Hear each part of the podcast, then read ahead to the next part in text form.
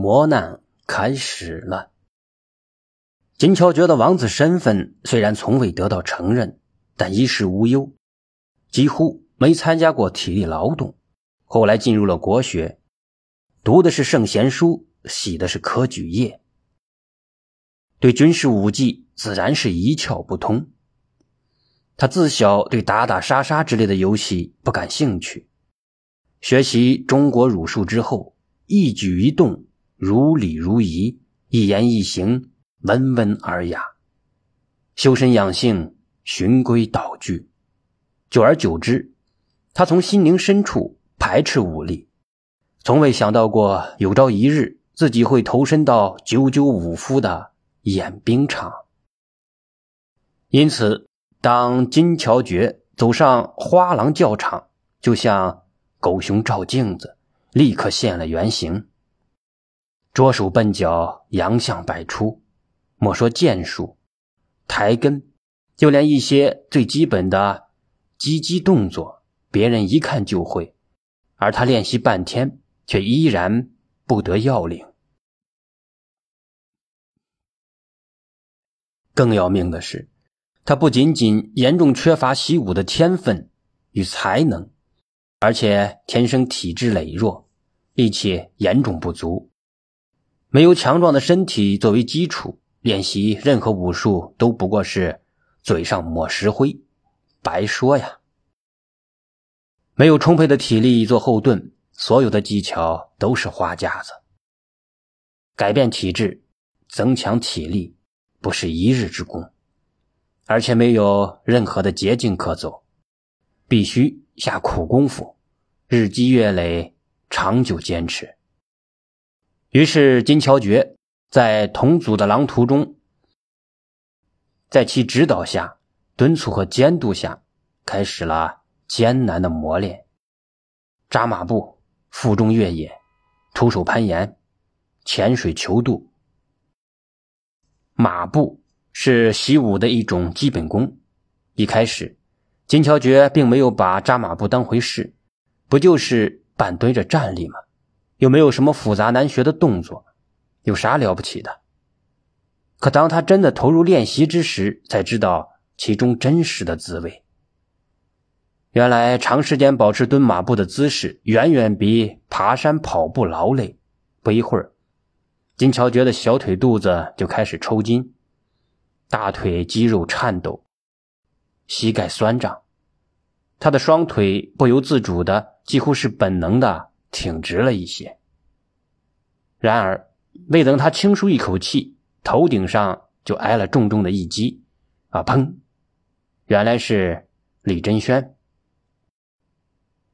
李真轩指着他的脑门喊道：“让你扎马步，不是戳木头桩子。你两条腿直挺挺的，岂能达到训练的效果？”说着，李真轩又气哼哼的扇了他一巴掌，然后。扬长而去。说实在的，金乔觉并不是有意的耍滑偷懒，那不过是由于身体条件反射的自然调整。因而他感到很委屈，眼泪唰的一下子涌了出来。不管委屈不委屈，马步还是要继续扎的。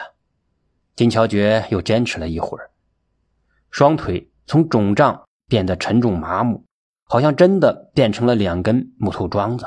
渐渐的，他感觉自己的尾巴骨上长出了一个铅砣，而且越来越大，越来越重，一个劲儿的向下坠，向下坠，一直要坠向无底深渊。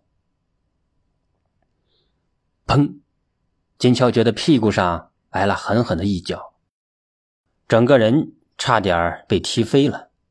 踉跄了好几步才没摔倒，他扭过头，发现踢他的是薛明哲。薛明哲相貌堂堂，举止周正，就算是刚刚踢过人，依然神色自若。他不动声色地说道：“金乔觉，你是扎马步呢，还是拉屎呢？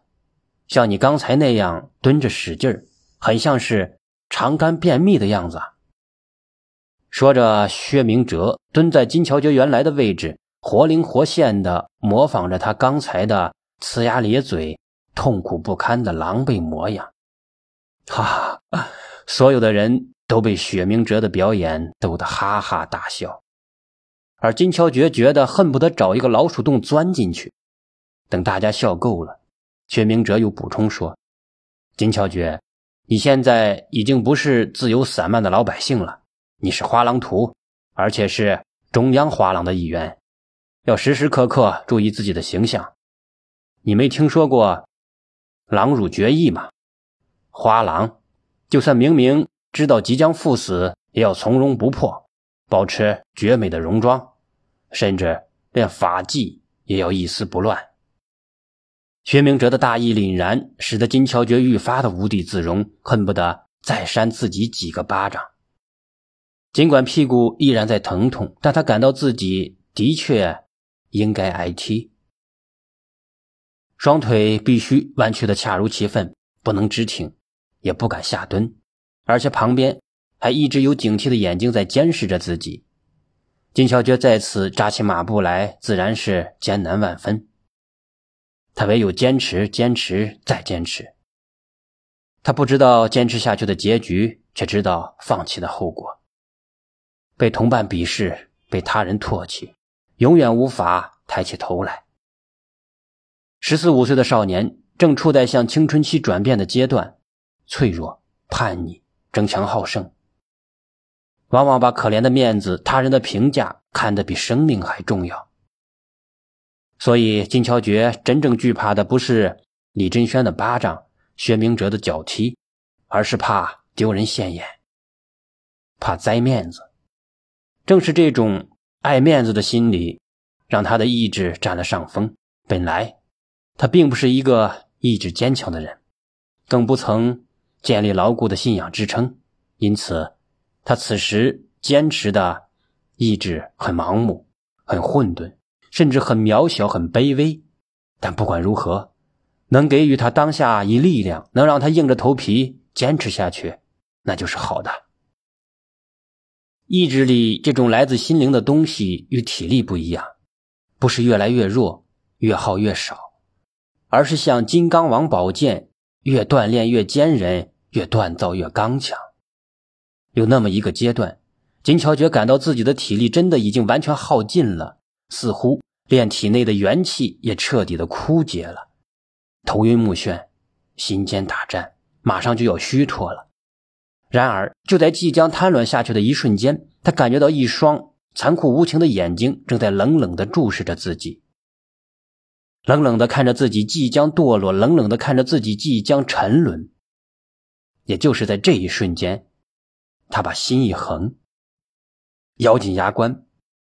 再次坚持了下去，也就是在这一瞬间，他分明感到从心灵深处迸发出了一股力量，沿着经络血脉传到了他浑身上下的每一个地方。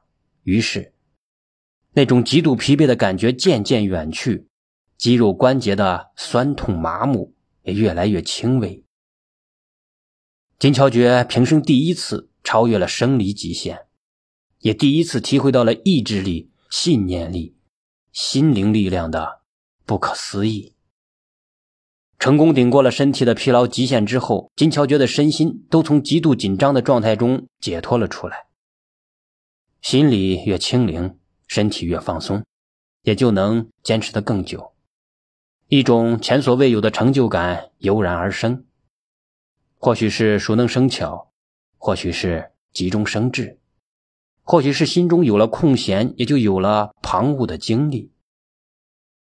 练习扎马步的时间长了，金乔觉渐渐的发现其中有不少的窍门。身体的重心前后左右经常循环变换，不但可以节省力气、减少消耗，而且还可以避免单一枯燥。两脚之间的距离、脚掌的角度，都可以悄悄的。以旁人难以觉察的极慢的速度挪移，如此可以充分的调动并利用不同部位肌肉的力量。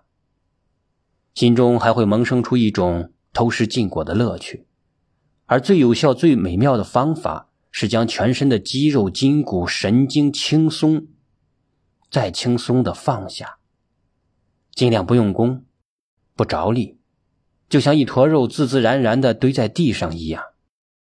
能发现并掌握这些技巧，金乔觉很是为自己的聪明而骄傲，心里不停的为自己喝彩，脸上也洋溢着红亮亮的神采。啊咚！正在得意忘形的金乔觉突然受到一股巨大的外力撞击。由于他的双腿双脚都没有用力，所以真的就像一坨死猪肉一样被抛了起来，扔了出去，然后重重的落在了地上。是崔正勋，也只有崔正勋具备这种蛮力。他平时龙行虎步，步幅极大，呼吸声极低，脚步声却极为的沉重，好像每一步都能在坚硬的路面上踏出一个坑似的。金乔觉在毫无防备的情况下被他狠狠地踹了一脚，其疼痛狼狈，其悲惨模样可想而知。故而，连旁观者金圣珠也看不过去了，他上前一步说道：“崔正勋，你干什么？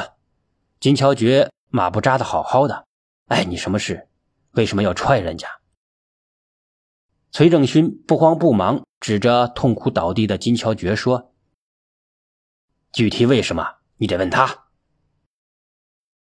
是你无缘无故的脚踹别人，为什么反而要追问人家呢？我看你是无事生非，在故意找茬。如果你说不出正当的理由，等下有你好看的。”金圣珠是这七个人小组的首领。不但出身门第高贵，而且入花廊道最早，武术剑术最高。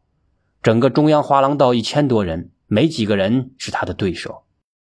崔正勋虽然力大如牛，但若与之交锋，根本没有还手之力。因而听到金圣珠这样说，崔正勋不由得也有些慌了，结结巴巴的说：“他，他并不是在扎马步。”嗯。